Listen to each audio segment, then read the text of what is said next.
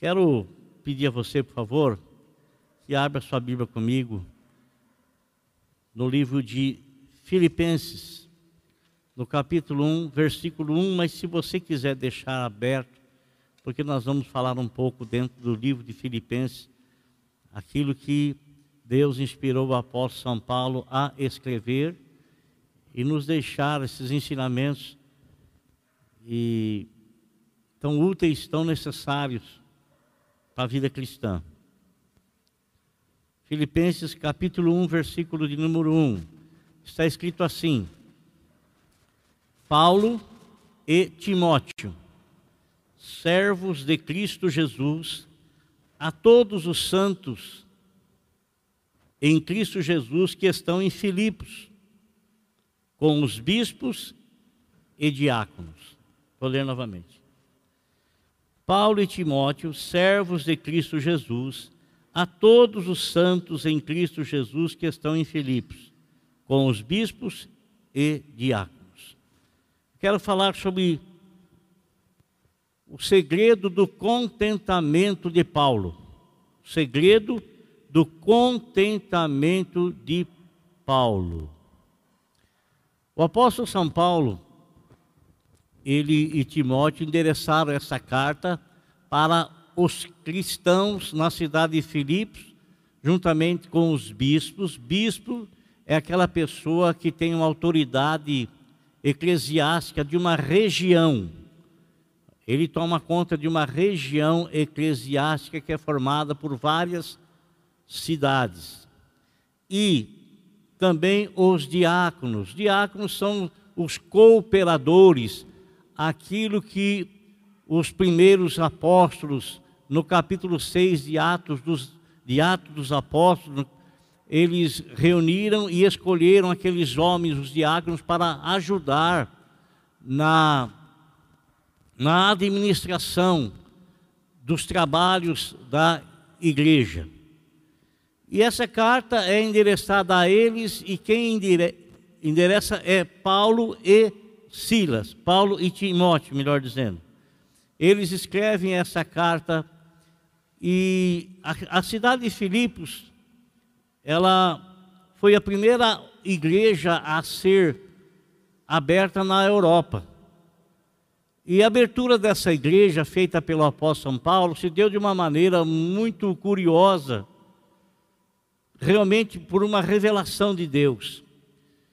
Paulo estava junto com seus amigos e ele estava com intenção de pregar numa cidade mas ele não queria apenas pregar, porque todas as cartas que o apóstolo São Paulo escreveu, ele as direcionou a locais e lugares onde ele estabeleceu igrejas. E para estabelecer uma igreja não é do dia para a noite.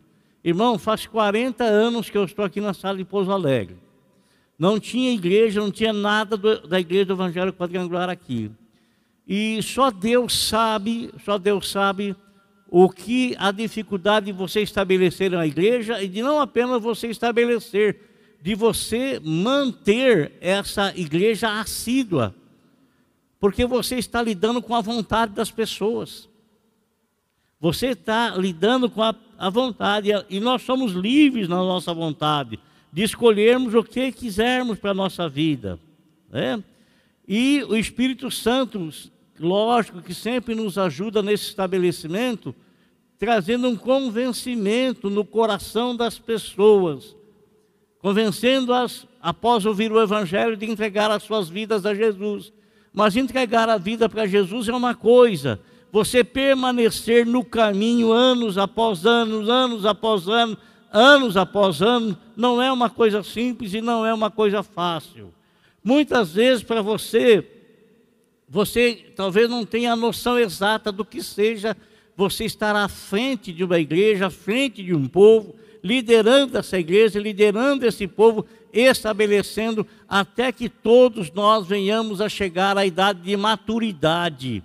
Maturidade, isso é de saber discernir as coisas, de compreender as coisas e escolher sempre aquilo que será melhor para a nossa vida espiritual para a nossa vida espiritual. O, após São Paulo, ele estava querendo pregar numa determinada cidade, mas ele fala em Atos dos Apóstolos, no capítulo 16, que ele foi impedido pelo Espírito Santo. Imagine você, o Espírito Santo impedindo o apóstolo São Paulo de pregar o Evangelho, sendo que ele estava obedecendo uma ordem do Senhor Jesus Cristo. Quando Paulo se converteu, ele também recebeu a incumbência de ser um mensageiro da palavra de Deus. Então, por onde ele passava, ele via as pessoas, o coração dele pulsava mais forte para poder, com desejo de levar o Evangelho, de pregar o Evangelho de salvação para essas pessoas. E ele foi impedido, e ele talvez não tenha entendido de momento por que o Espírito Santo o impediu. Justamente por causa disso. Porque o estabelecer igreja não é do dia para a noite. Demora-se tempo, demora-se meses, demora-se anos. E talvez ele fosse demorar muito tempo ali para estabelecer, talvez um ano, dois anos, três anos, talvez. Então, ele foi para uma outra cidade sem entender, sem compreender, talvez. Chegou o momento que ele foi dormir.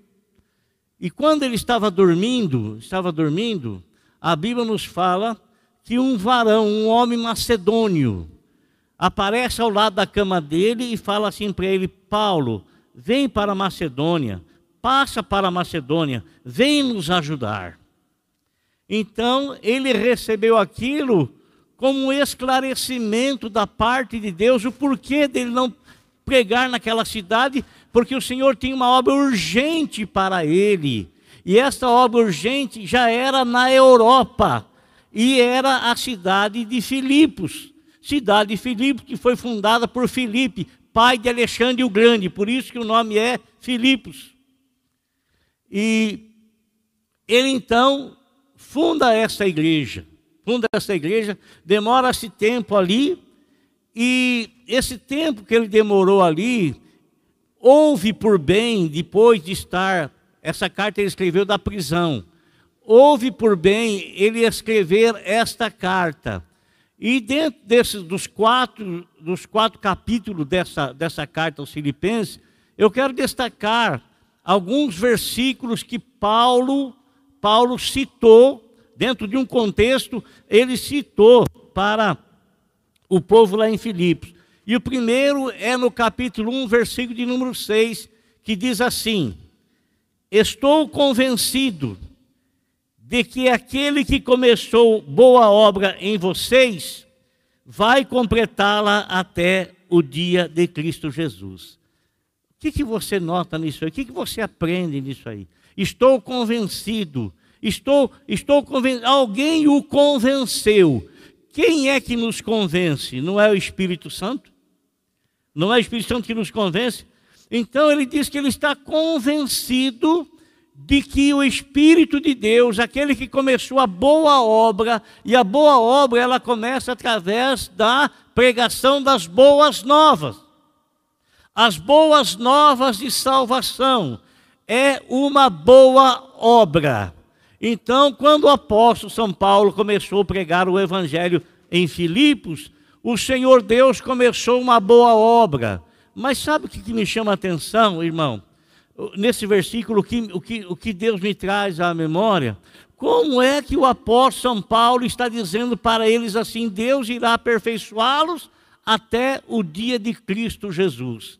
O dia de Cristo Jesus, logicamente, está falando da volta, do retorno do Senhor. Será que aquele povo iria viver até o retorno de Cristo? Lógico que não. Então, o que Paulo está dizendo ali não está dizendo o Espírito Santo está inspirando a escrever não somente para aquele povo, mas para todos aqueles que viriam posteriormente até hoje, no século 21, nosso século, ler esses escritos, dizendo, amado irmão, que Deus começou uma boa obra no nosso coração. Deus começou uma boa obra na nossa vida. Deus começou uma boa obra em nós e ele não vai parar essa boa obra na metade, não vai parar. Ele vai dar continuidade, continuidade até que esta obra seja aperfeiçoada em nossa vida. Então, o Senhor ele não deixa de trabalhar em você. O Senhor não deixa de trabalhar no teu coração. O Senhor não deixa de trabalhar os teus sentimentos. O Senhor não para de trabalhar. Aliás, o Senhor Jesus Cristo disse assim: Meu Pai trabalha até agora e eu trabalho também. Eles trabalham no quê? Porventura eles têm que manter o sol na posição que está? A terra, a lua, os planetas, a Via Láctea, eles têm que. Não, cada um está aonde o Senhor criou, estabelecido. O quem não está no lugar onde Deus estabeleceu foi o homem. O homem Deus estabeleceu no paraíso, lá no jardim do Éden, lá naquela coisa maravilhosa. E o homem então saiu da posição aonde ele estava. E Deus ele trabalha o coração do homem. Aquele que começou em você a boa obra, tenha certeza que ele vai aperfeiçoar. Amém? Vai aperfeiçoar. Uma outra coisa, um outro versículo, irmãos, que é, me chama a atenção, é ainda no capítulo 1, versículo 21 de Filipenses, que está escrito assim, 1, 21. Está escrito assim: Porque para mim o viver é Cristo e o morrer é lucro. Esse cara é doido? Esse cara é doido?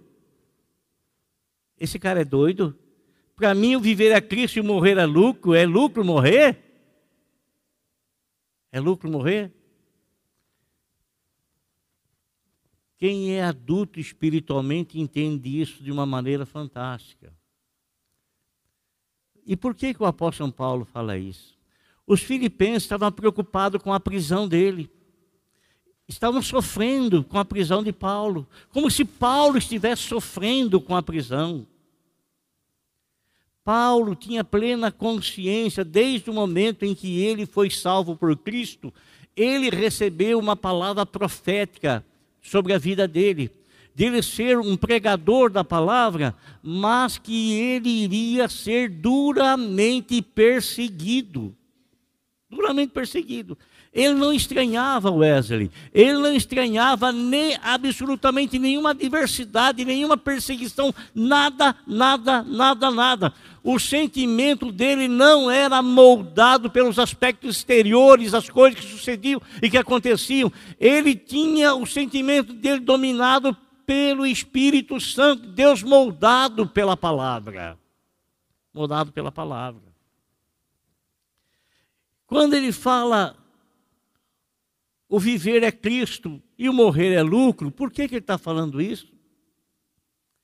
Você se lembra o versículo que ele falou lá em Coríntio, dizendo assim: Irmãos, eu não quero que vocês sejam ignorantes, como as demais pessoas que não têm esperança.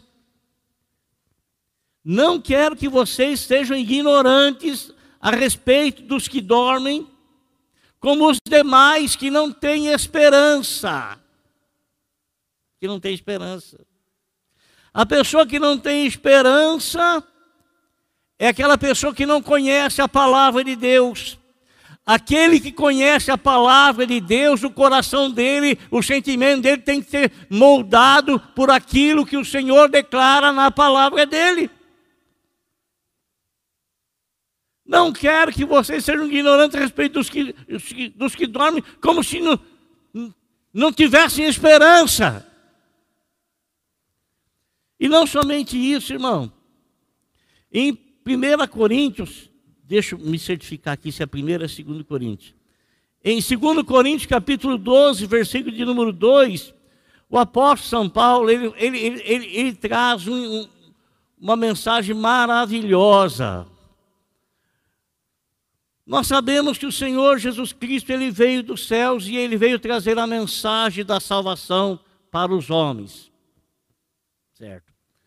Agora, irmão, o apóstolo São Paulo fala que ele, num dado momento da vida dele, ele fala como se estivesse falando fora de si.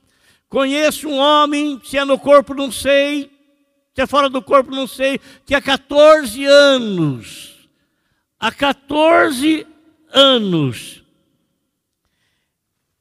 foi arrebatado até o terceiro céu. Agora no versículo 4. Foi arrebatado ao paraíso. Presta atenção. Ouviu coisas indizíveis, não tinha como dizer, não tinha como falar. Coisas que ao homem não é permitido falar. Ele ouviu coisas que eram não se tinha, não tinha como traduzir, eram indizíveis. O apóstolo São Paulo falava quatro idiomas: hebraico, aramaico, grego e italiano. Quatro idiomas. Ele tinha um vocabulário riquíssimo. Mas aquilo que ele conseguiu, aquilo que ele viu, aquilo que ele presenciou, ele não conseguiu encontrar palavras para traduzir, para falar, porque não fora lhe permitido tamanha, era grandioso demais, maravilhoso demais. Por isso que ele fala lá, disse assim: olha aqui uma coisa, irmão. O olho não viu, o ouvido não ouviu, e jamais penetrou no coração do homem aquilo que Deus tem preparado para aqueles que o amam. Amém? Então vocês não têm que ficar sofrendo por minha causa, porque para mim eu vivo em Cristo, mas se eu morrer eu vou ter lucro. Eu vou ter lucro. Eu vou para a presença do Pai Celestial, porque Ele já me deu uma amostra do que é estar lá. Lá não vai ter dor na coluna, não vai ter hérnia de disco, Lá não vai ter nenhum tipo de dor, não vai ter problema no nervo ciático, lá não vai ter problema de rugas no rosto, lá não vai ter problema de você ter que ficar medindo a pressão, de você ter que tomar remédio para isso, remédio para aquilo, remédio para aquilo outro. Irmão, lá está a perfeição que o homem tanto espera e deseja ter e encontrar na sua vida. Lá está a vida abundante, a vida verdadeira. Lá está a vida prometida pelo amor de Deus, prometida para todo aquele que crê no Senhor Jesus Cristo. Desde todo aquele que crê no Senhor Jesus Cristo, não deixe os seus sentimentos ser moldados por incertezas, como se não conhecesses a palavra de Deus. Ele não tinha nenhum medo, nenhuma preocupação, e ele dizia: Não sei por que, que vocês estão preocupados comigo. Não sei por que, que vocês estão aí com temor da minha vida. Estou preso aqui. Olha aqui, se eu viver, eu vou viver em Cristo Jesus, e se eu morrer, eu vou estar lucrando e muito. Lucrando e muito.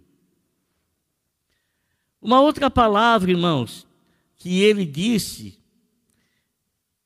é outro versículo em Filipenses, capítulo 2, versículo de número 13. Ele escreveu assim, ó,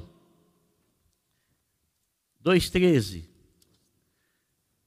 Pois é Deus quem efetua em vocês tanto o querer quanto o realizar, de acordo com a boa vontade dEle.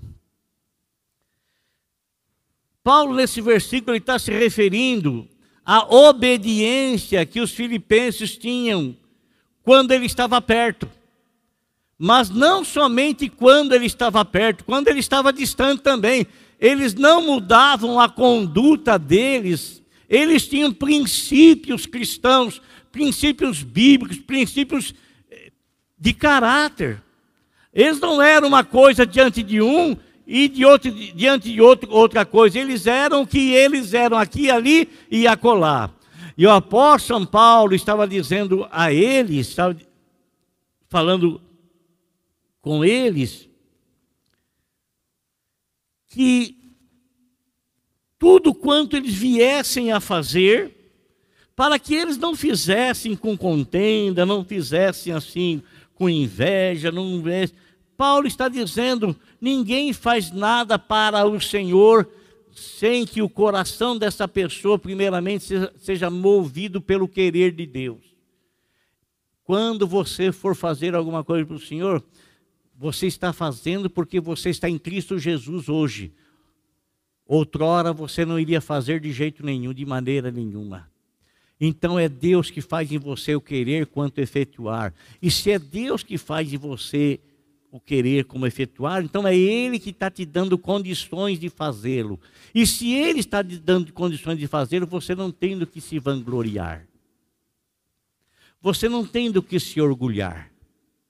Você não tem, não tem. Nós não temos. O apóstolo Paulo, eh, ele dizia assim que ele, irmão, que ele tinha uma consciência, ele dizia assim: ele trabalhou muito mais do que todos os outros apóstolos. Ele disse. Mas olha a consciência dele. Mas não fui eu quem trabalhei, foi a graça de Deus em mim, porque foi a graça de Deus em mim que fez, que gerou tanto querer quanto fazer. Tanto querer quanto o fazer. Você já reparou, amado?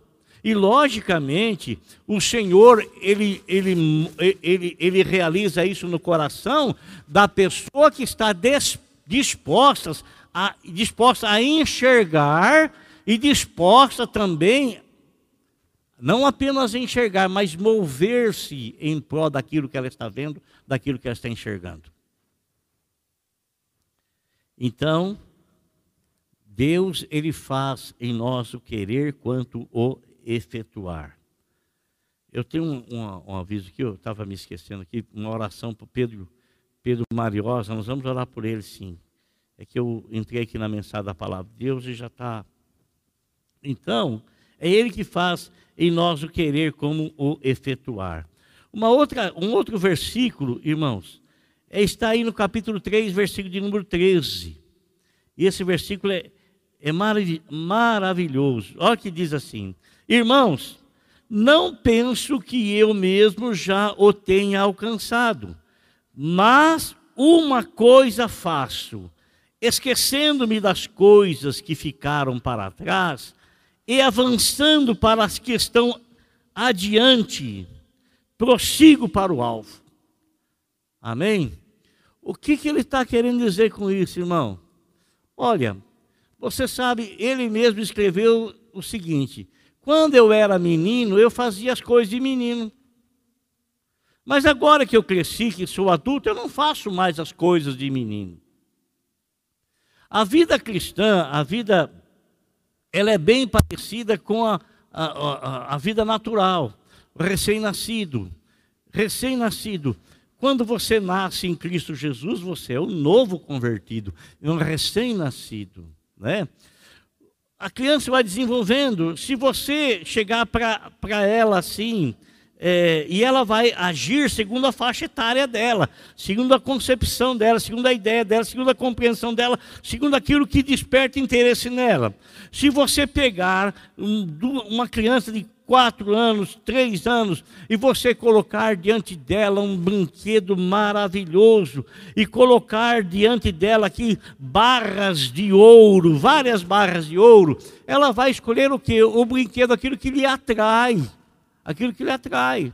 Por quê? Porque ela não tem o discernimento exato ainda. Mas ela vai crescendo e ela vai, segundo a faixa etária dela, ela vai desenvolvendo-se vai desenvolvendo. O, o cliente é a mesma coisa, a mesma coisa. Ele nasce de novo, amado irmão, e às vezes ele não sabe discernir ainda as coisas, ele não sabe compreender ainda as coisas. E nesse nascer de novo, às vezes a gente está começando a carreira, a gente leva cada tropeção, leva cada tropeção que arranca até a tampa do dedo, leva cada tropeção e cai. E você sabe de uma coisa? Nós, como cristãos, nós nunca tropeçamos em coisas grandes. Você não tropeça numa montanha. Você, amado irmão, tropeça em coisas que você não consegue enxergar, não consegue ver. Às vezes você está andando na calçada, andando na calçada, normalmente, tudo bem, de repente tem um, um desnível na calçada, uma hora que você não percebe, e às vezes você torce o pé, numa coisa insignificante, você torce o pé, aquilo lhe custa muito a sarar, e a dor é, é terrível a dor. Então, naquilo que é grande, a gente não, não, não, não tropeça, a gente tropeça nas coisas pequenas. E o que, que o apóstolo Paulo ensinou para nós? Se você tropeçar, não fique caído.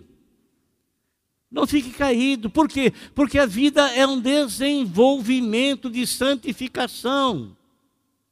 Quando ele fala assim, eu prossigo para o alvo, quer dizer, tem alguém, uma, numa medida em que eu devo me medir. E esse alguém é a pessoa perfeita de nosso Senhor Jesus Cristo. E sabe de uma coisa, irmão? Quanto mais perto do perfeito estou, mais imperfeição eu vejo em mim, porque eu vejo uma comparação em mim o imperfeito e em Jesus Cristo o perfeito. E quanto mais próximo dele, mais eu visualizo a perfeição dele, e quanto mais próximo dele, mais eu visualizo a minha imperfeição que não são as causas de eu ficar parado, de eu ficar caído, de eu ficar derrotado. Ele dizia: Estou constantemente sendo aperfeiçoado até alcançar o alvo proposto da pessoa do homem perfeito, que é nosso Senhor e Salvador Jesus Cristo. Olha bem uma coisa. Paulo ele falou em algumas ocasiões que foi necessário quando ele deu o testemunho dele. Ele falou que ele foi um terrível perseguidor da igreja. E foi. Um dos piores perseguidores da igreja. Foi. Mas ele não falava isso para se vangloriar, ele falava quando era necessário para testemunhar da conversão dele, da mudança de vida dele, da mudança de vida. Mas ele não trazia à memória aquelas coisas todas, porque ele sabia que ele cometeu aquilo na ignorância. Quando estava na ignorância. Agora que ele conhece a palavra de Deus, ele não mais comete essas coisas. Agora que ele conhece a palavra de Deus, nós não vemos, é verdade, em nenhum relato bíblico que o apóstolo São Paulo tenha, no início da sua conversão, acontecido com ele o que aconteceu com os demais que haviam sido escolhidos pelo Senhor. Olha as falhas, os erros que aqueles doze homens cometeram. E está relatado. Mas a respeito do apóstolo São Paulo não tem relato de nenhuma falha, de nenhum erro. Você acha que ele nunca falhou? Você acha que ele nunca errou? Você acha? Ele não pecou. O que é o pecado? Pecado é uma coisa que você premedita para fazer. Você engenha aquilo, você bola aquilo, você idealiza aquilo, você prepara aquilo. Agora, o erro não. O erro você é uma palavra mal falada, é uma decisão que você toma na hora da ira, é uma palavra que você pronuncia no momento de raiva, uma, sabe? É, é o erro, é falha. É algo que vai sendo aperfeiçoado. Aquilo vai ficando para trás. Vai ficando para trás. Amém? Uma outra coisa, irmãos, que Paulo também disse, e isso você vai gostar. Eu acho que a palavra de Deus é maravilhosa. Filipenses capítulo 4, versículo de número 13. Paulo disse assim: Tudo posso naquele que me fortalece. Você conhece essa palavra? Conhece? Não conhece? E por que que ele fala tudo posso? O que que o levou a escrever isso? e para levar ao conhecimento daqueles dos seus filhos na fé lá em Filipos, da igreja que ele havia, ele havia fundado, tudo posto naquele que me fortalece. Guarda uma coisa, irmãos. Ele era uma pessoa que sabia medir as, as circunstâncias e as situações. Ele havia recebido, veja bem, ele havia recebido donativos dos irmãos de Filipos. Havia recebido. E quando ele recebeu, ele ficou por demais satisfeito, porque, na verdade, ele estava passando uma necessidade. Quando ele disse: Tudo posto naquele que me fortalece, ele estava querendo dizer que ele não permitia de forma alguma que as circunstâncias eternas mexessem no íntimo dele, tirasse a paz do coração dele, tirasse a segurança, que ele tinha em Cristo Jesus. Ele não permitia que sentimentos viessem e trouxessem tristeza à alma dele. Ele não se importava com absolutamente nada. Ele disse: Eu posso todas as coisas naquele que me fortalece. Quando eu estou passando necessidade, o Senhor vem e me conforta, e me consola, e Ele me dá força, e eu tenho convicção de que aquilo não perdurará para sempre. Mas quando eu recebo coisas e sou abençoado tremendamente, eu também não me coloco meu coração nisso, me exultando nisso aí. Não, os meus sentimentos, eles são moldados pela palavra de Deus. Eu sei conviver em toda e qualquer situação eu posso todas as coisas naquele que me fortalece. Você acha que é fácil? Você acha que é simples? Você acha que é fácil? Você veja a estatura espiritual desse homem. Você veja o conhecimento que esse homem tem. Tinha, ou hoje muito mais do que tinha. Né? Veja o conhecimento que ele tinha e veja como o Espírito Santo trabalhou a vida dele, porque isso que ele escreveu, ele havia vivido, tinha vivido e ele estava passando essa experiência, porque com certeza algumas pessoas ali iriam precisar muito. Precisar muito. Aqui, irmão, eu fico assim abismado. Como tem pessoas que deixam os sentimentos deles serem moldados por coisas externas. Ah, eu não, vim mais, eu não vou vir mais na igreja porque lá na igreja não tem nenhum moço para mim namorar. Eu não vou vir mais na igreja, porque lá na igreja não tem nenhuma menina para mim namorar. O que, que tem a ver uma coisa com a outra? O que tem a ver a igreja com moço? O que tem a ver a igreja com moça? O que, que tem a ver? O seu sentimento cristão é moldado por essas circunstâncias ou por qualquer outro tipo de desculpa que vai trazer tristeza no teu coração e você vai se apoiar naquilo para tomar uma decisão que você sabe que você vai estar se auto-sabotando?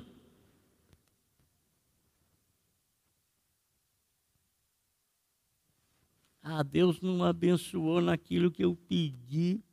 Eu vou embora da igreja. Você é criança, filho. Está precisando de uma madeira. Precisando de uma madeira. Eu posso todas as coisas naquele que me fortalece. Simples assim.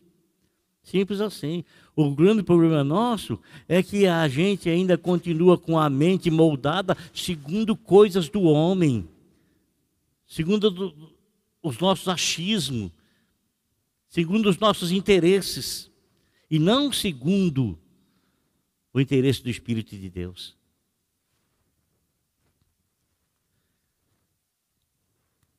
Uma outra coisa que o apóstolo São Paulo fala. Filipenses capítulo 4, versículo de número 19. O que, que ele diz ali? Presta atenção, pelo amor de Deus, nesse versículo aqui. E não, irmão, se você ler a palavra de Deus sem meditar, nada lhe valerá. Nada lhe valerá.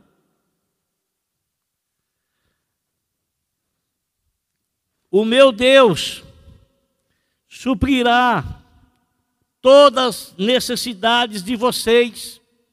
O meu Deus suprirá todas as necessidades de vocês, de acordo com as suas gloriosas riquezas em Cristo Jesus.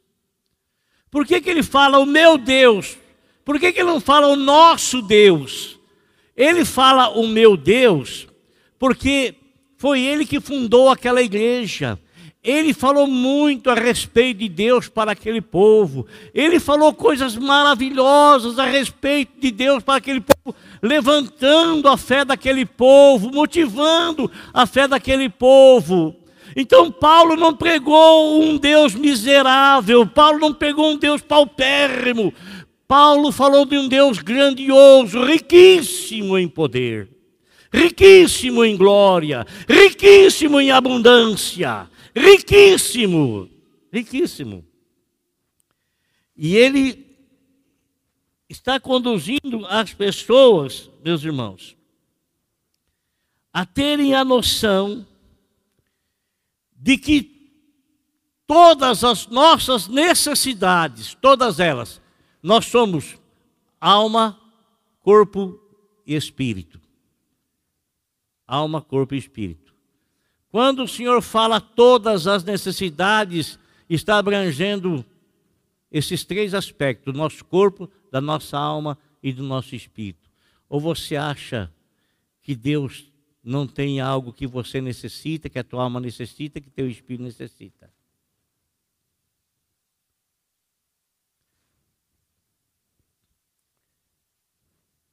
No capítulo 11, versículo 6 de Mateus, ou de Hebreus, está escrito assim: Sem fé é impossível agradar a Deus. Pois quem se aproxima de Deus precisa crer que Ele existe e que é abençoador, ó segredo, de todo aquele que o busca. Você não tem direito de reclamar de absolutamente nada, nada, nada. Se você não busca Deus de maneira satisfatória. Não tem. Não tem.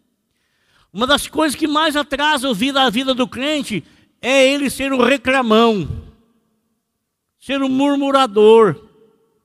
Tudo, em todas as coisas ele acha e e, e faz alguma objeção. Presta atenção no que eu vou te dizer, presta atenção. O Senhor Deus tira o povo de Israel do Egito, certo? Dá uma visão a eles, levá-los para a terra prometida, uma terra que manava leite e mel, uma terra que tudo que se plantava dava em abundância, uma terra prometida por Deus. Eu vou dizer para você: o que Deus promete não é porcaria, é coisa boa. Toda boa dádiva e todo dom perfeito. Tudo que Deus criou é bom. Tudo que Deus prometeu é bom para a sua igreja, é bom. O que o Senhor queria, o Senhor se, se comprometeu em cuidar deles durante, deles a, a, a, durante a travessia do deserto. E o Senhor não faltou com a sua palavra, cuidou exatamente de todos eles de uma maneira que as crianças não precisavam comprar roupa, não tinha nenhuma costureira de plantão, elas andavam, os vestidos não se desgastavam, as sandálias, o pé crescia, a sandália crescia junto. Eles viram as maravilhas, os milagres de Deus os acompanhando no deserto todo. Água Deus dava, comida Deus dava, proteção Deus dava, tudo, tudo, tudo. O que Deus queria que eles fizessem. Deus queria que tão, queria que tão apenas eles sossegassem o coração deles em Deus até chegar na terra prometida. Vá na segurança, Ele está com você. Vá na esperança, Ele está com você. Mas, irmão, o que atrasou a jornada daquele povo durante 40 anos no deserto? O que atrasou? Atrasou porque eles só reclamavam. Do que você está reclamando? Fala para mim. Do que você está reclamando? Do que você está reclamando?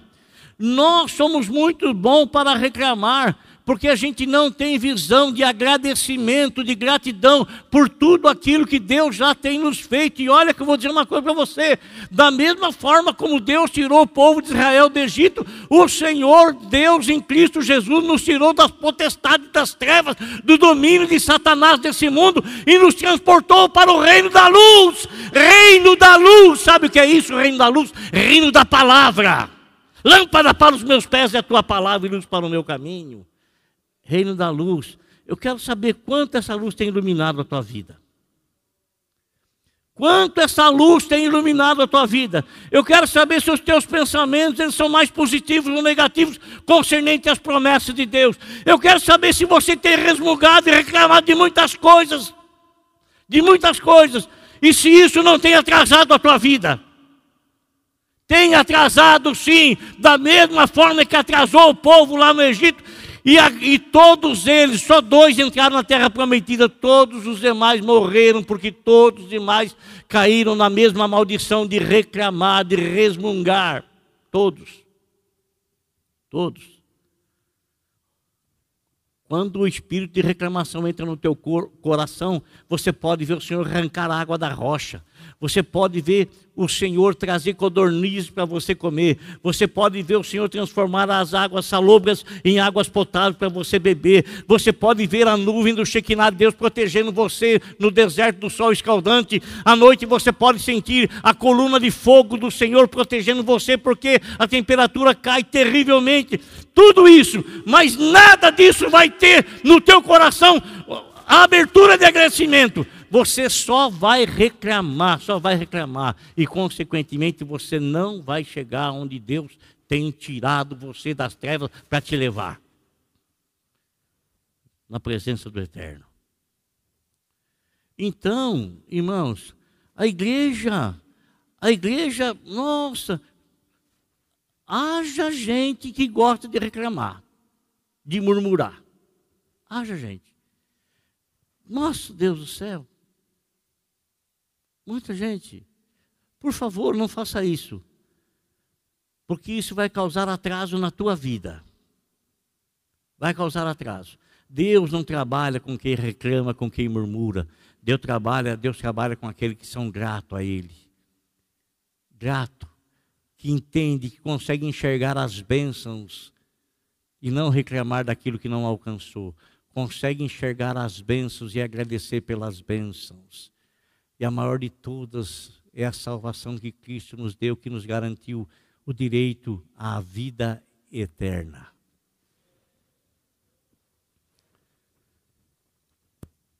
Sem fé é impossível agradar a Deus, porque quem se aproxima de Deus precisa crer que Ele existe, que é galardoador, presenteador de todo aquele que o busca. Ageu capítulo 2, versículo 8 diz assim: tanto a prata quanto o ouro me pertencem, declara o Senhor dos Exércitos. Efésios capítulo 1, versículo de número 3. Bendito seja o Deus e Pai de nosso Senhor Jesus Cristo, que nos abençoou. Já nos abençoou, hein? Com toda sorte de bênçãos espirituais nas regiões celestiais em Cristo Jesus. Jesus Cristo, ele é a grande dispensa de Deus. A grande dispensa de Deus é Jesus Cristo, porque tantas quantas promessas existem da parte de Deus, tem Jesus Cristo sim, por ele o amém, para a glória de Deus por nós. Então, amado irmão, tudo, tudo, tudo que você precisa está na dispensa de Deus chamado nosso Senhor e Salvador Jesus Cristo. Vai lá buscar. Vai lá buscar. Vai lá buscar. Eu estou querendo comer um pão assadinho na hora. Fica na sua casa esperando ver se o pão chega lá. Você sabe onde tem, vai lá na padaria buscar.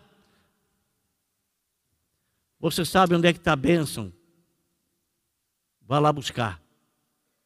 Está lá, vai lá buscar que o Senhor vai te ensinar muita coisa.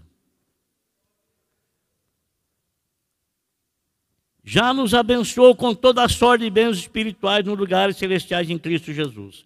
Amém? Quero ler mais dois versículos para nós encerrarmos e eu não vou comentar sobre eles, apenas a leitura. Preste atenção no que eu vou ler agora para você. Filipenses 3:1 Finalmente, meus irmãos, alegrem-se no Senhor. Olha lá. Finalmente, irmãos, ou finalmente, meus irmãos, alegrem-se no. Não é para você, amado irmão, esperar alguma coisa acontecer para você ficar alegre.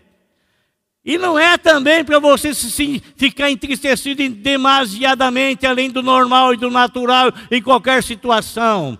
Mas, amado irmão, o Senhor Deus está dizendo para nós, nos exortando através dos escritos do apóstolo São Paulo, finalmente, meus irmãos, se alegrem em Deus, se alegrem no Senhor. Se muitas coisas aconteceram para te causar tristeza, porque deixe isso para trás e se alegre no Senhor. Se alegre no Senhor, se alegre em Deus. Se alegre em Deus. Tem muitas coisas que é deixar você triste, mas se alegre no Senhor. Tem muitas coisas que é mudar o seu sentimento e fazer você um, um, um, um poço de tristeza, de lamentação, de choro. Pelo amor de Deus, se alegre no Senhor. Se alegre no Senhor. Alegre no Senhor, porque a alegria do Senhor é a nossa força. A alegria do Senhor é a nossa força.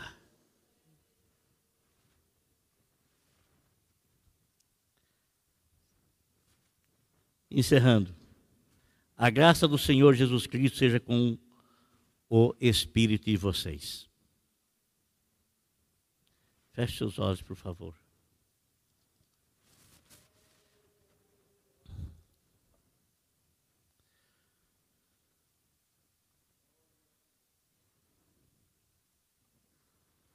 Senhor Jesus, obrigado, Senhor. Oh, meu Senhor, nós queremos andar, nós queremos, Senhor Jesus, a chegar à maturidade espiritual, Senhor. Queremos, ó Deus Todo-Poderoso, sabemos que o Senhor faz em nós o querer quanto o efetuar, sabemos que o Senhor começou a boa obra em nós e o Senhor vai completá-la até o dia de Cristo. Sabemos, ó Deus, que aquilo que Paulo disse, porque para mim viver é Cristo e o morrer não é perda, não, o morrer é lucro, o morrer é, é lucro. Meu Deus e meu Pai querido, Senhor Jesus, nós agradecemos ao Senhor por todas as maravilhas e bênçãos, Senhor, porque sabemos que o Senhor vai suprir cada uma das nossas necessidades e que o Senhor nos fará, Senhor, andar de cabeça erguida em busca do alvo perfeito, do homem perfeito, da estatura de varão perfeito que está retratado na pessoa de Cristo Jesus, nosso Senhor. Obrigado porque em Ti nós podemos todas as coisas. Obrigado porque em Ti, Senhor, Deus suprirá cada uma das nossas necessidades. Obrigado, Senhor, por estar conosco. Obrigado por amar este povo. Obrigado, Senhor, meu Deus, por guardar este povo. Obrigado, Senhor, por guardá-los em paz, em saúde. Obrigado por guardar esse meu irmão que está nos assistindo em paz, em saúde, Senhor, para a glória do Teu santo nome. Ó oh, Deus, em nome de Jesus honrado seja o teu nome, glorificado seja para todo sempre o teu santo nome, Senhor. Amém e amém.